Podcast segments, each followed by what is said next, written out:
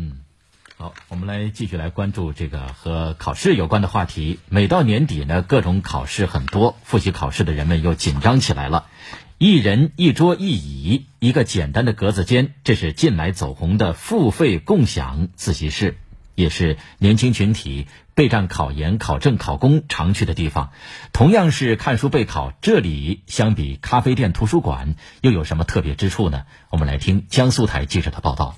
晚上八点，在淮安一家付费自习室，不少人正在学习、上网课、查资料，每个人沉浸其中，互不打扰。自习室规模不大，不仅配备了书桌、台灯、插座等设施，还免费提供了茶饮、加湿器等各类生活用品。据了解，在淮安，付费自习室平均价格在三元左右每小时，或者四百元左右包月。包月后就能拥有固定的座位。首先，我觉得这边环境特别好，嗯，学习氛围也比较浓厚。其次，就是比较适合我这种自控能力比较差的人。呃，因为这个自习室就在我家小区旁边，离家非常近。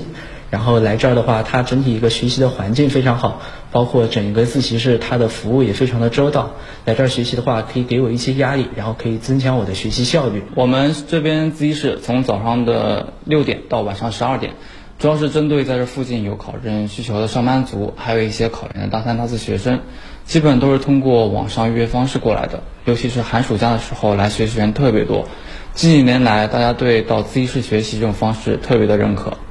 扬州市的付费共享自习室也多点开花，仅新城西区就有十多家，大多开在写字楼或者高校附近。嗯，下半年考试相对来说会比较集中一点，那比如说考公啊、考编啊，还有一些。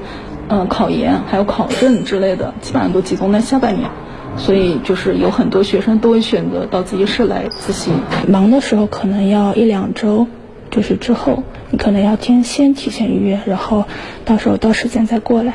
付费共享自习室说白了就是找个安静的地方复习看书，为安静买单。那么在这些自习室的学习效果如何？究竟有什么魔力吸引如此多的年轻人付费学习呢？看到旁边的同学。也在学习，你就会感觉到，啊，大家都这么努力了，这个你肯定也不可能像之前一样浑浑噩噩的过，也要这个加入所谓的这个卷王大军。愿意花钱来自习室的，基本上都是为了学习而来的，所以这边可能各方面干扰也会少少一点这样。对于这样的新兴业态，专家表示。当前付费自习室并没有统一的服务标准或者监管要求，开办门槛低的同时，风险却高了不少。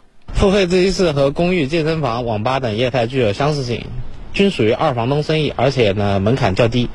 但是呢，付费自习室的用户的目的性很强，基本上都是考研、考公、考证的。呃，考试完毕后，通常不会再考，粘性会比相对较差。付费自习室在短期内竞争比较小的地方呢，存在一定机会，但长期来看呢，呃，持续赚钱的能力是有限的。同时，作为新兴行业，付费自习室没有行业标准，部分场所开进居民楼会对他人生活造成影响。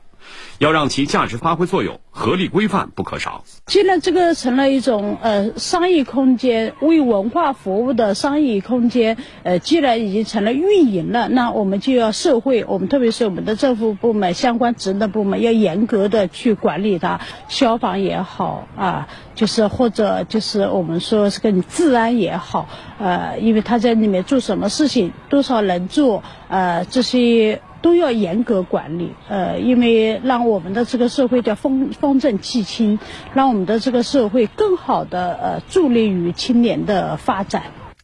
挺感慨啊，反正我没去过，就真的花钱买安静才能好好学习吗？不知道这些去了付费自习室。学习的人啊，最后有没有发现自己的这个效率提高了呢？可能是一个心理暗示啊，嗯，只要能起到效果也好。对，付费自习室实际上是兴起于日韩，二零一九年开始出现在中国。根据艾媒咨询数据，二零二一年武汉市就已经有一百零四家自习室，这个数量位列全国第七。在武汉，很多的热门商圈都有这样的共享自习室。当然，刚才我们也听到了付费共享自习室，它确实撬动了部分年轻人追求自律学习的需求。但是，作为新兴业态，它需要自律，更需要他律。只有相关部门合理引导、适度监管，才能让它走得更远。